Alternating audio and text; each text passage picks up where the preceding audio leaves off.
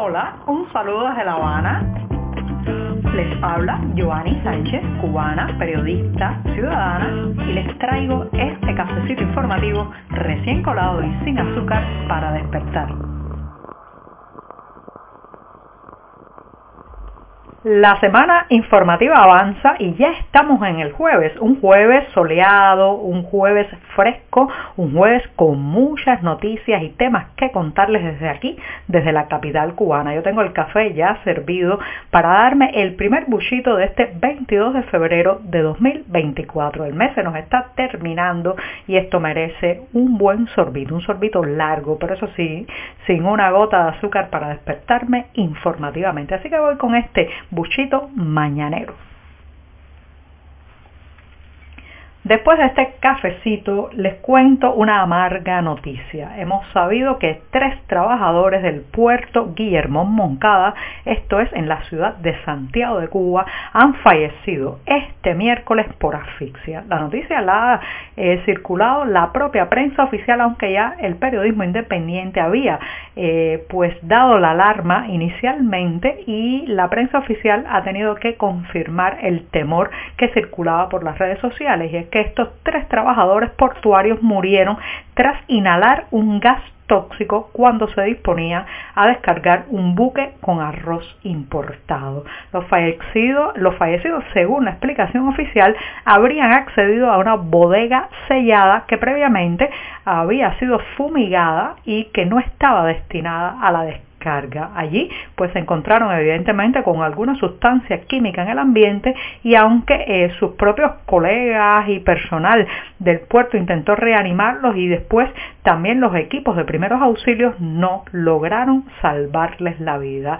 Son tres hombres relativamente jóvenes, jóvenes, al menos de dos de ellos se conoce la edad, uno de 28 años el otro también de 29 años y el tercero pues no se conoce pero eh, se deduce que para ser estibador, para trabajar en una labor que implica un estado físico, una fuerza continua pues también podría ser un hombre joven. Señoras y señores, esto me lleva a reflexionar, además de iniciar dándole las condolencias a la familia y a toda la ciudad de Santiago de Cuba y a la provincia de Santiago de Cuba que hoy se levantó conmocionada con esta tragedia, porque esto es una tragedia, la pérdida de tres vidas jóvenes durante su jornada laboral. Esto me lleva a reflexionar sobre los accidentes de trabajo en Cuba.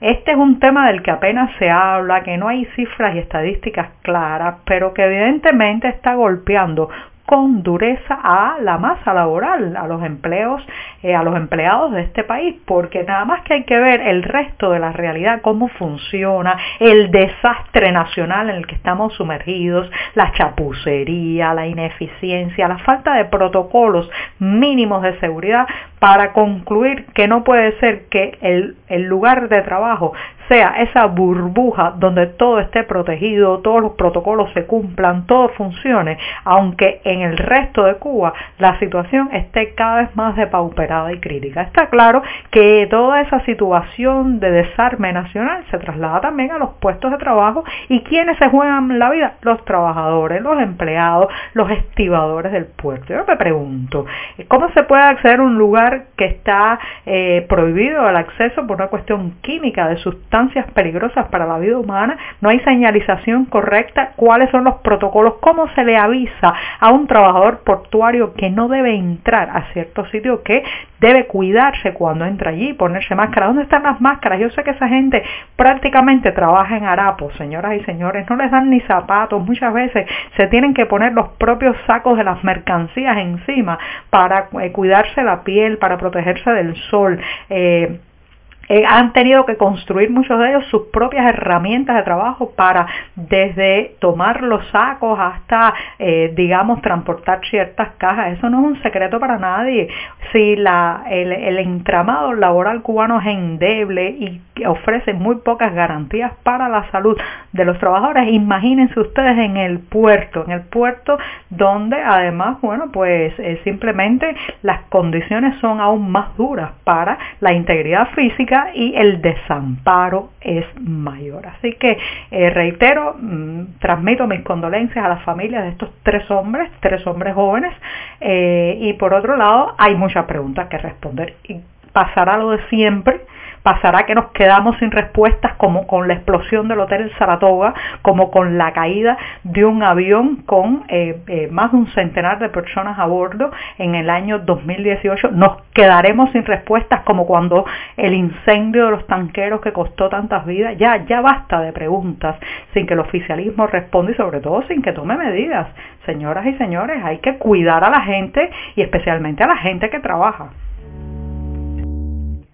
Recientemente comentaba en este programa del fenómeno de las casas cerradas, viviendas que quedaban totalmente vacías porque sus dueños estaban en un plan de emigración y no habían podido vender eh, su casa antes de salir de Cuba o preferían mantenerla así a la espera de un cambio, de un futuro mucho más halagüeño aquí en la isla. Bueno, pues déjenme contarles hoy sobre otro fenómeno también vinculado a las viviendas y es aquel de gente que remata, vende rápidamente su casa para obtener el dinero que les permita comprar un boleto, hacer las maletas y salir del país. Pero después su proyecto de migración fracasa por una razón o por otra. Lo deportan, tiene que regresar porque no logra llegar a su destino, se le acaba el dinero en el camino y pide ayuda para retornar a la isla y entonces se encuentra aquí sin techo. Bueno, déjenme decirles que esa es una de las causas del aumento de las llamadas personas deambulantes. Esta es la categoría oficial de lo que todos conocemos como sin hogar, las personas también que en un pasado se les decía mendigos y eh, toda esa gente que vive en las calles cubanas porque no tiene una casa. Bueno, pues estas personas deambulantes, según un inusual reportaje publicado en la prensa oficial el pasado martes, han ido aumentando eh, en los últimos años. No hay que leer las estadísticas oficiales para darse cuenta. Uno camina por las calles habaneras y lo ves por, los ve por todos lados, durmiendo en un parque, acodados a la entrada de una tienda, comiendo directamente de la basura. Y eh, bueno, pues ahora este reportaje oficial ha dicho que entre esas personas sin hogar hay una parte que, por ejemplo, están impulsadas a estar en la calle por la crisis económica, porque lo perdieron todo, otro por problemas de alcoholismo y una parte por lo que llaman las salidas del país.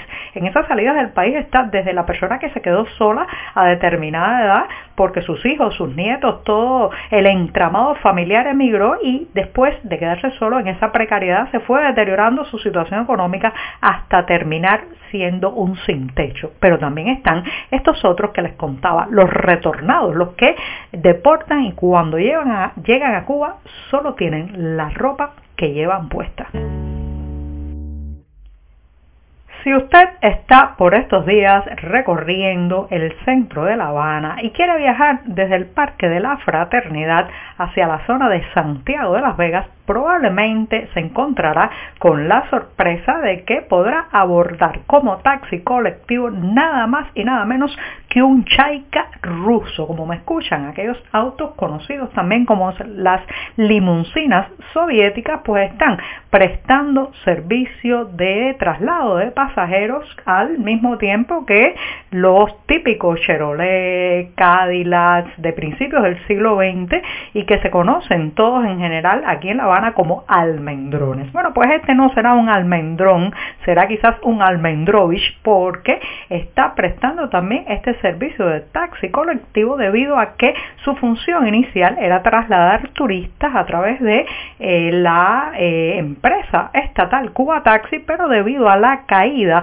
en el número de visitantes, pues para ganarse la vida los conductores están moviendo también a los nacionales. Ahora bien, más allá de esta historia actual, lo más interesante de estos chaikas que se están moviendo como Almendrovich por La Habana es su historia pasada. Forman parte nada más y nada menos, señores, de un grupo que algunos ubican en unos 15 autos que le regaló Leonid Brezhnev a Fidel Castro en la lejana década de los 70. Yo creo que cuando le regalaron esos autos yo ni siquiera había nacido. Bueno, pues parece ser que Fidel Castro no estuvo muy conforme con los vehículos, eran pensados para ser parte de su comitiva personal, para que fueran sus eh, guardaespaldas en uno, él en otro, los utilizó muy poco tiempo, le gustaban más a Castro los autos capitalistas, los Mercedes-Benz, los automóviles y también los Alfa Romeo y eh, bueno, pues después de que los usó pasaron a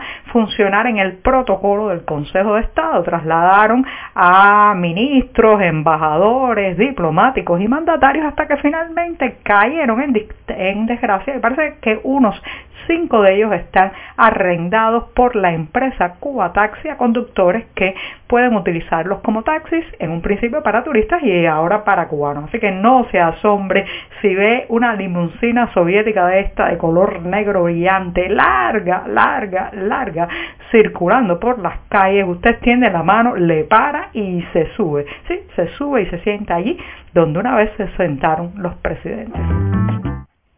Solo cada cuatro años vivimos un 29 de febrero, así que imagino que ese día, esa jornada, tienen que ocurrir cosas extraordinarias. Y este año va a ser así porque en Nueva York, específicamente en Brooklyn, se estará lanzando el álbum musical Alchemy de la cantante cubana Daime Arocena. Esto es una fiesta musical, un paseo enorme para los sentidos, pero también un contacto con una de las voces más talentosas y más prometedoras de la música cubana actual. Una joven que además irradia una energía avasalladora que combina varios géneros, interpreta con una eh, audacia y también con una forma muy particular todas las canciones. Este álbum Alchemy, del que cual ya, ya ha ido eh, lanzando algunos temas a través de sus redes sociales, pues estará y será el centro de esta presentación en la Gran Manzana, reitero, el próximo 29 de febrero. Los detalles exactos del lugar, el horario, incluso a través de qué enlaces se pueden comprar las entradas, los pueden encontrar, como siempre les digo, en la cartelera del diario digital 14 y medio. Pero aprovecho antes de despedirme para decir que este no solamente es un concierto con una de las cantantes más importantes de la música cubana actual, sino con un ser humano maravilloso, una mujer que ha hecho a muchas mujeres aceptarse y quererse como son y además uno de esos seres humanos que no tiene máscara, no lleva, digamos, disfraz, sino se ve tal cual es. Así que ya saben, se lanza el álbum Alchemy de la poderosa, grande y hermosa Daimea Rosena. Y con esto sí, me despido hasta mañana viernes, el último cafecito informativo de esta semana. Muchas gracias. Por hoy es todo. Te espero mañana a la misma hora. Síguenos en 14medio.com. También estamos en Facebook, Twitter, Instagram y en tu WhatsApp.